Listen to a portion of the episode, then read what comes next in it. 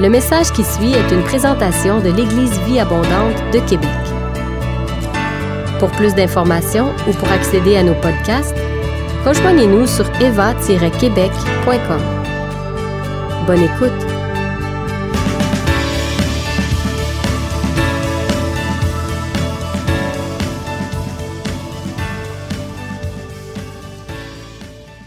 Au mois d'octobre dernier, je vous avais apporté un message sur l'identité et je vais vous en apporter un deuxième aujourd'hui. Pourquoi un message sur l'identité? Je ne sais pas si vous êtes posé la question. Euh, un prédicateur fait plus que juste enseigner. L'enseignement, c'est plus systématique, c'est plus. On regarde tout ce que la Bible dit, puis on donne, euh, on donne les choses de façon équilibrée. La prédication, c'est se soucier de quelle nourriture les gens de la maison de Dieu ont besoin maintenant. Donc, il y a un côté prophétique de discerner qu'est-ce qu'il faut dire au bon moment. Il y a un verset d'ailleurs là-dessus dans Matthieu 24, hein, quand Jésus dit Heureux le serviteur qui va être trouvé en train de donner la bonne nourriture au bon moment aux gens de la maison de Dieu quand Jésus va revenir. Alors, c'est notre rôle. Et puis, on travaille comme un corps là-dedans. Et Diane, à un moment donné, a dit, il faut qu'on entende parler de l'identité. Et moi, j'ai saisi la balle au bon, tout simplement. Il y a des gens qui entendent des choses, et il y en a d'autres qui trouvent les mots pour en parler. On travaille comme une équipe. Alors, c'est pour ça qu'il y a un message sur l'identité. Mais l'identité, c'est large. Puis je me rends compte que je me suis lancé dans un, un, thème qui n'est qui est pas simple, dans le sens, bon, la dernière fois, je vous ai parlé du Saint-Esprit. Je pense que le, une des caractéristiques principales du chrétien, c'est d'avoir le Saint-Esprit. C'est ça qui fait qu'on est de nouveau, qu'on est des nouvelles personnes en Christ. Et donc, j'avais dit euh, dans mon dernier message que l'Esprit dans le Nouveau Testament était donné à tous, contrairement à l'Ancien Testament où euh, c'était juste les rois, les prophètes, les prêtres qui avaient le Saint-Esprit. Et il y avait deux choses principales que le Saint-Esprit faisait. Il venait changer nos cœurs pour qu'on puisse accomplir la loi. Ça avait été prophétisé dans Jérémie, dans Ézéchiel. Et il venait donner la puissance à son peuple. Et c'était prophétisé dans Joël où tous, encore là, vont être un peuple prophétique. Les jeunes, les vieux, les femmes, les hommes, les serviteurs et, les gens plus nobles. Donc, on est un peuple de l'esprit. Mais il y a plein de thèmes dans la Bible que je pourrais vous choisir. En fait, tout ce qui est dans le Nouveau Testament fait partie de notre identité. L'amour, l'humilité, euh, mettez-en, le service, euh, la repentance, les promesses, les dons. Alors j'ai dit, Seigneur, euh, de quelle nourriture ils ont besoin? de quoi je vais parler pour mon deuxième message? Et il me semble que ce dont on a besoin d'entendre parler, et tu peux mettre le, diapo, c'est qu'on est des fils et des filles de Dieu. Et ça, on doit vraiment le saisir. Et on va prier aujourd'hui pour qu'on puisse le saisir.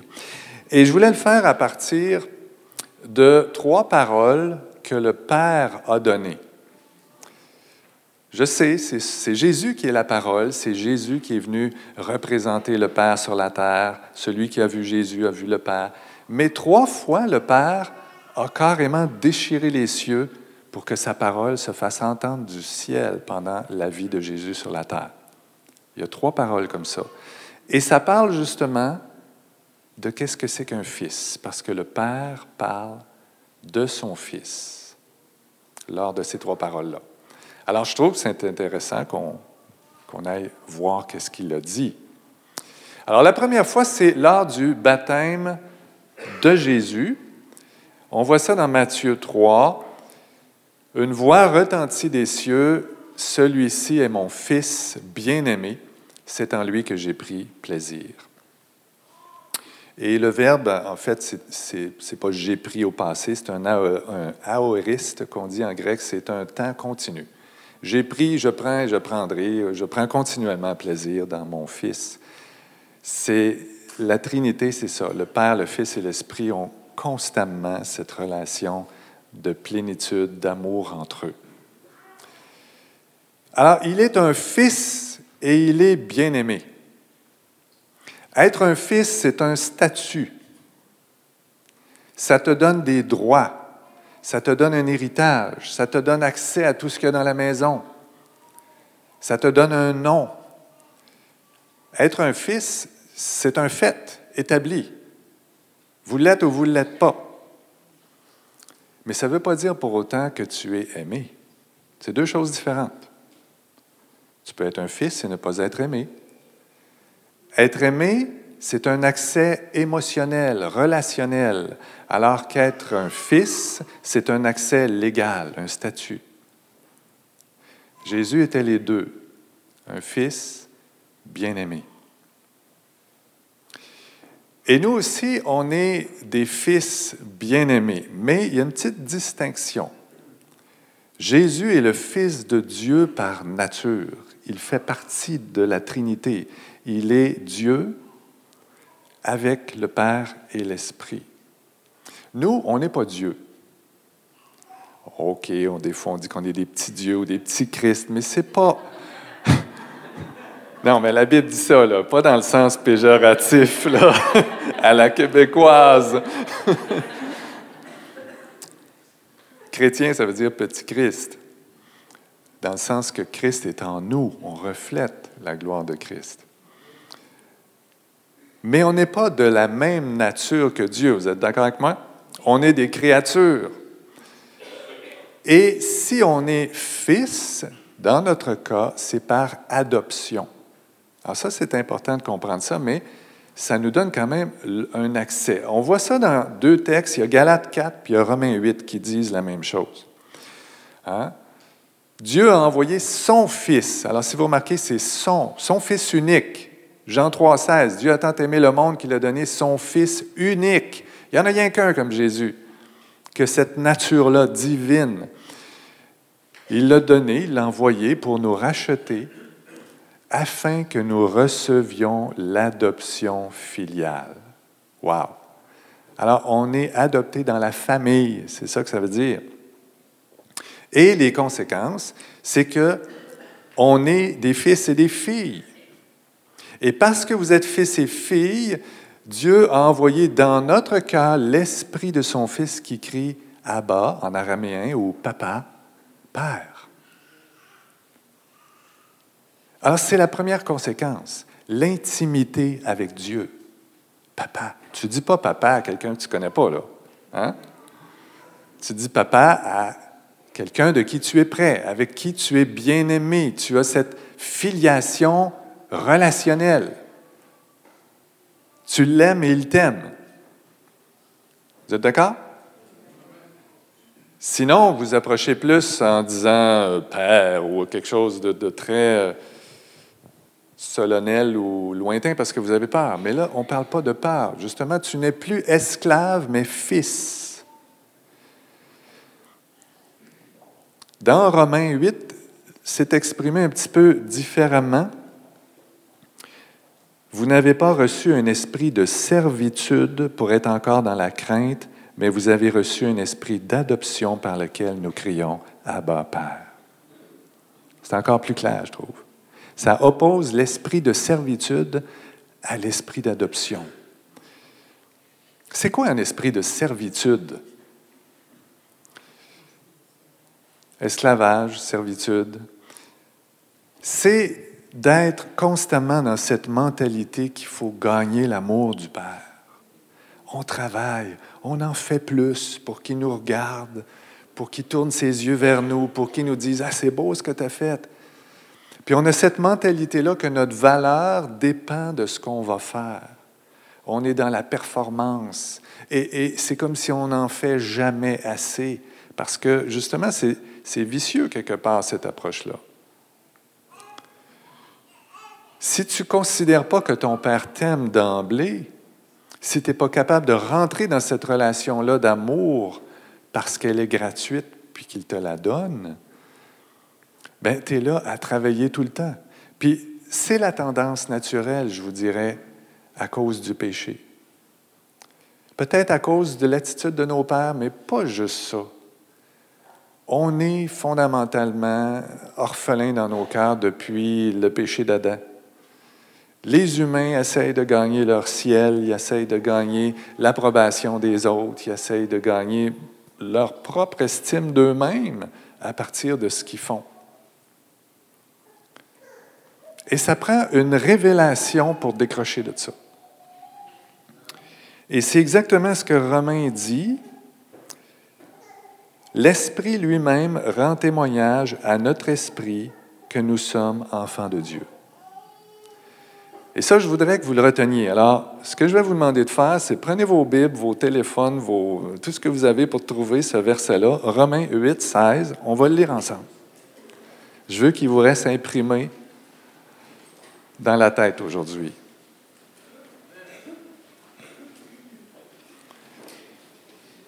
Parce que ça prend une révélation du ciel, quelque chose de surnaturel, de la part du Saint-Esprit pour qu'on puisse saisir qu'on est des fils et des filles bien-aimés et qu'on décroche de cet esprit qui cherche à toujours gagner l'amour plutôt que de juste le prendre et y goûter.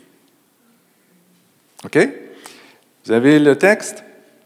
Alors, on va le lire ensemble. L'Esprit, lisez-le à voix haute avec moi, ça peut être des versions différentes l'Esprit lui-même rend témoignage à notre esprit que nous sommes enfants de Dieu. Alors Seigneur, je te prie de rendre témoignage à notre esprit, à notre intelligence, pour qu'on comprenne. Viens déposer en nous, par ton esprit, cette conviction que nous sommes des enfants bien-aimés.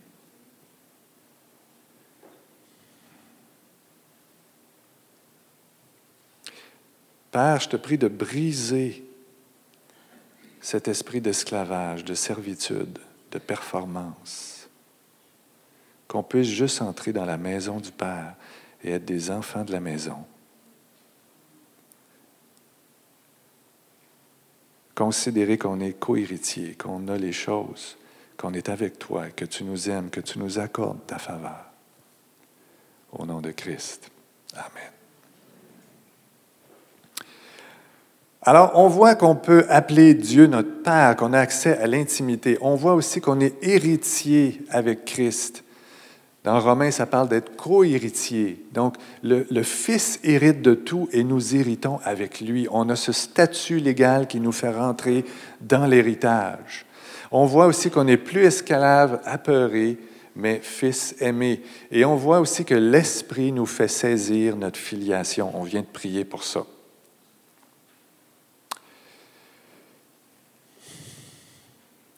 Mais le texte de Romains nous dit aussi, si nous sommes enfants, nous sommes héritiers et co-héritiers de Christ, et si toutefois nous souffrons avec lui, afin d'être glorifiés avec lui. il y a quelque chose là qu'il faut comprendre, c'est que nous héritons aussi des souffrances de Christ.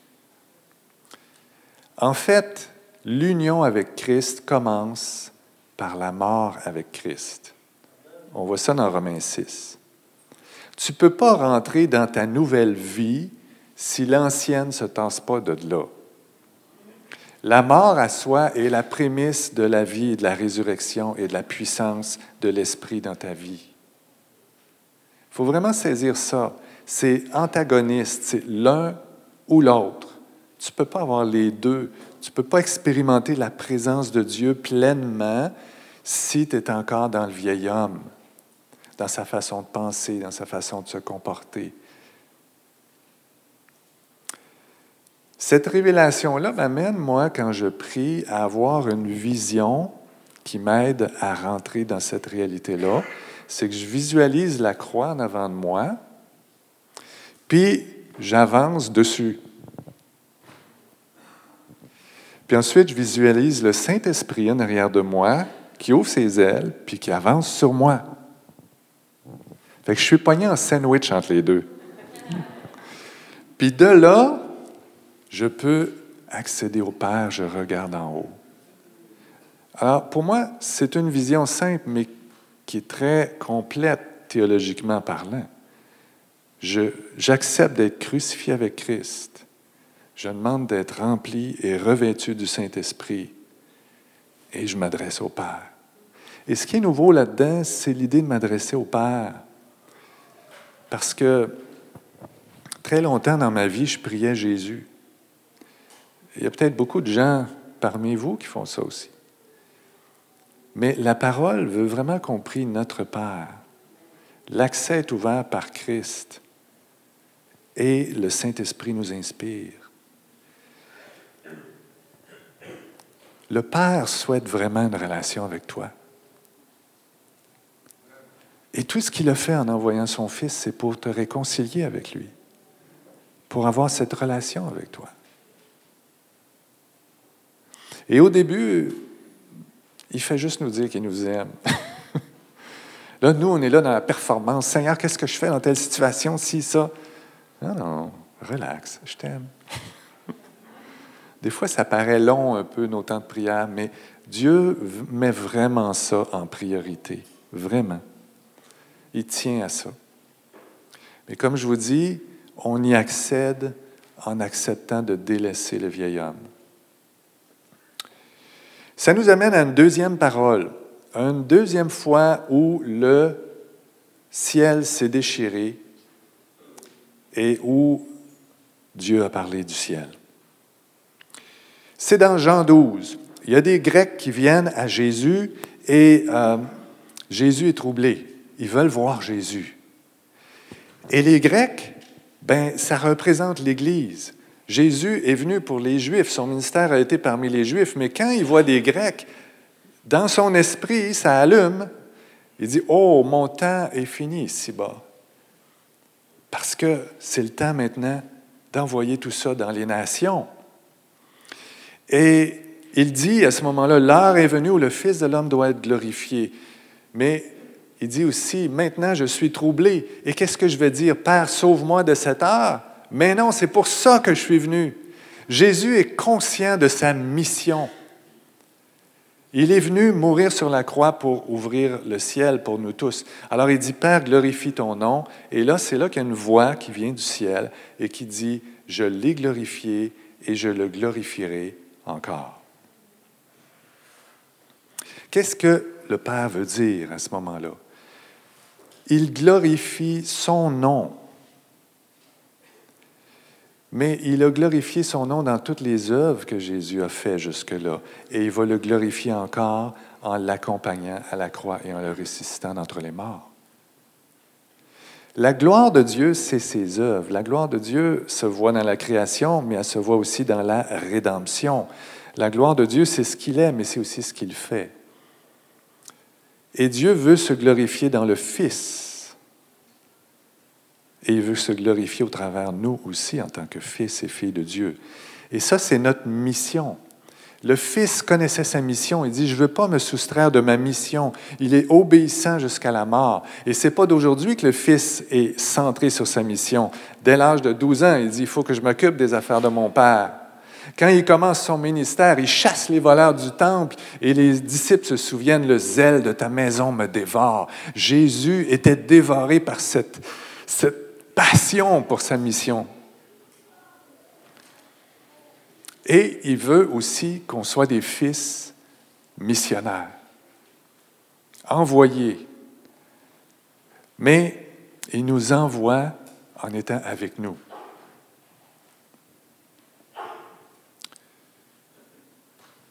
Et ça, on voit ça dans une autre parole.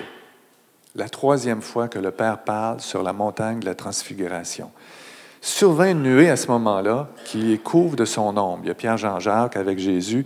Et de la nuée vient une voix qui dit encore la même chose. Celui-ci est mon fils bien-aimé. Mais il ajoute une chose. Écoutez-le. Et là, on parle d'autorité. Écoutez-le, il parle de ma part. Je lui transmets mon autorité. Et quand Jésus nous envoie en mission,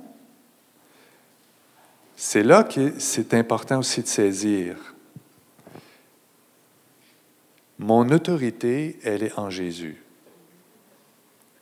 Parce que dans Matthieu 28, Jésus dit, Toute autorité m'a été donnée. À qui ça a été donné? À Jésus. Mais voici, je suis avec vous tous les jours jusqu'à la fin du monde. Alors, je suis envoyé, mais avec la présence de Christ qui a autorité. C'est là que j'ai autorité, en étant connecté à sa présence. C'est trop compliqué ce que je dis? Je ne suis pas débranché, autonome, autoritaire par moi-même. Je ne peux pas partir avec mon paquet d'autorité, puis je fais ma job. Bye, on se reverra dans un an, Seigneur. C'est pas comme ça que ça marche. Si je veux avoir une puissance et une réelle onction spirituelle, il faut que je reste branché. Et c'est dans la présence de Jésus que mon autorité, en fait son autorité, va être transmise. Paul dit en Galates 6, 3, je pense, si quelqu'un pense être quelque chose, il s'abuse lui-même, parce qu'on n'est rien. Aïe aïe. Est-ce que c'est contradictoire avec le fait qu'on est des fils de Dieu, les princes? Des fois, on insiste pour dire à quel point on est noble. C'est vrai qu'on est d'un haut rang social en étant admis dans la famille de Dieu. Il n'y a pas plus haut comme famille, comme noblesse. Mais en même temps, on n'est rien par nous-mêmes. On est quelque chose du fait qu'on est affilié, co-héritier, uni à Christ. C'est tous des termes bibliques qui décrivent que dans le fond, là, on est des vases qui doivent être constamment remplis pour que la nature divine s'exprime en nous. Ça, c'est des réalités qu'il faut saisir parce qu'on peut se tromper à un moment donné, puis partir de nous-mêmes avec notre petite autorité, puis en réalité, on est juste dans la chair.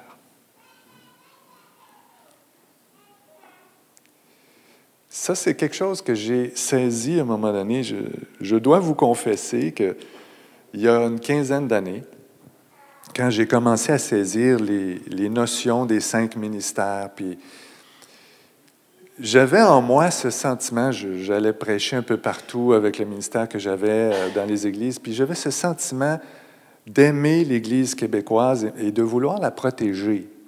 Alors j'agissais comme un papa, pour la protéger des méchants loups et de tous les gens qui n'avaient pas la même opinion que moi. Mais c'est un petit jeu dangereux, on s'entend. Parce que c'est pas à quoi on est appelé. On prêche la vérité, d'accord, mais si on se met à s'ostiner avec les autres qui ne pensent pas comme nous, on s'entre-déchire. Et ce n'est pas ce que la parole nous enseigne. Des fois, il y a des choses qui sont paradoxales, mais il faut mettre les morceaux du casse-tête à bonne place. On n'est rien par nous-mêmes. Le Christ est capable de défendre son Église. Notre rôle, c'est de prêcher la vérité, d'aimer les gens et surtout d'être connecté à Dieu, puis d'écouter ce qu'il a à dire, puis de dire ce qu'il veut qu'on dise. On ne peut pas faire notre petit pape, déconnecter, partir avec notre autorité tout seul.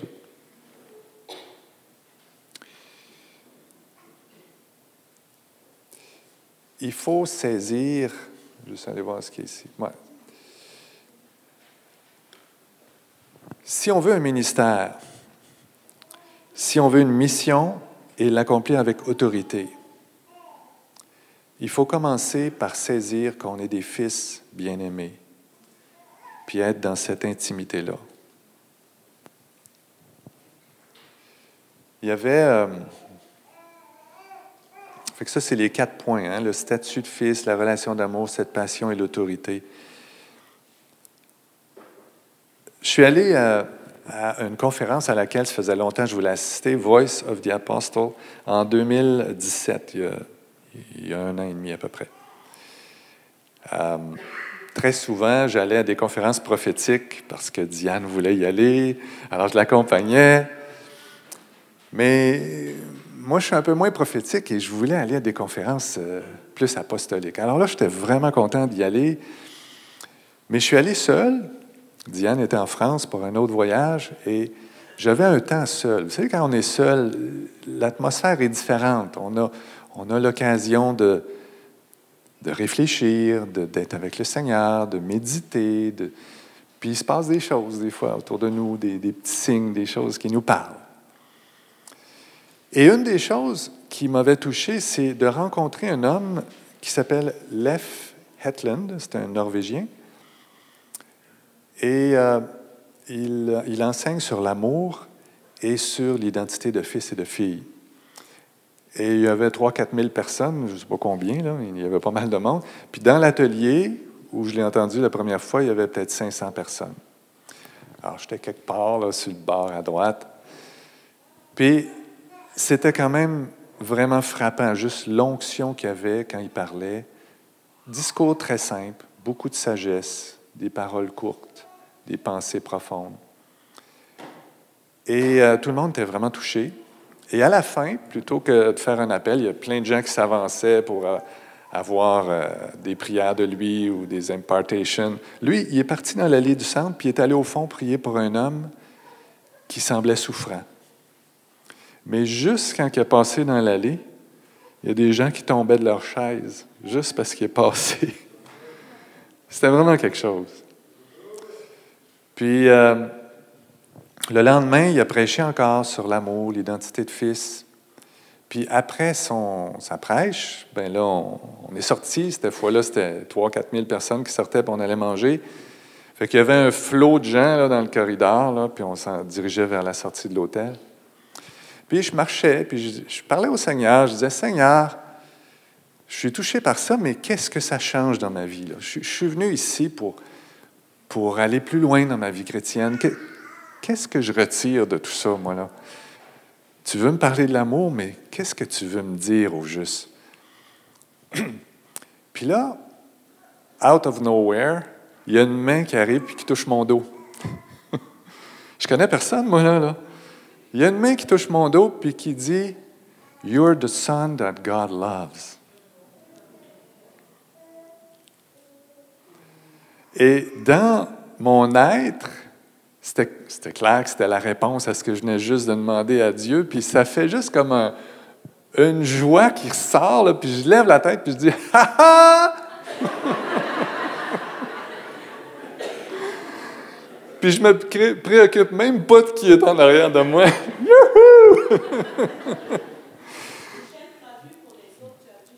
Out of nowhere? Ah, OK. You are the son that God loves, c'est tu es le fils que Dieu aime. Donc, euh, je suis là à jubiler, puis pendant ce temps-là, le gars qui était en arrière de moi me dépasse, puis il arrive où il voulait aller, une porte à gauche, puis il se tourne, puis il me fait un gros sourire avant de rentrer dans la porte réservée au personnel, et c'était Leif Etland lui-même qui marchait là, en milieu de tout le monde, sans que personne ne saute dessus. Déjà là, c'était miraculeux. ah, écoutez, je me sentais vraiment privilégié. Et le message était clair. Le Seigneur voulait juste que j'aille là pour découvrir son amour, que j'étais un fils bien-aimé. Et que ça, c'est la base de tout ce que tu veux faire comme ministère. Si tu ne comprends pas ça, tu ne pourras pas rentrer dans le reste. Il faut vraiment saisir que Dieu est notre Père et avoir cette intimité-là avec lui. Alors, comme je disais tantôt, ça prend une révélation de l'esprit, ça prend un déclic à un moment donné qui fait qu'on rentre dans cette euh, présence, et, pas juste une présence, présence, mais une présence d'amour, de, dans l'amour de Dieu, dans l'amour du Père. Alors voilà, c'est ce que j'avais à vous dire. Peut-être une dernière petite chose. Dans Jean 12, tantôt, on a vu dans ce texte-là, il y a des gens qui ont pensé que c'était le tonnerre. quand Dieu a parlé. D'autres qui ont pensé qu'un ange avait parlé, puis d'autres qui ont compris les paroles puisqu'on les a dans la Bible. Et plus on s'approche de Dieu, je pense, plus on va entendre clairement ce que Dieu a à nous dire.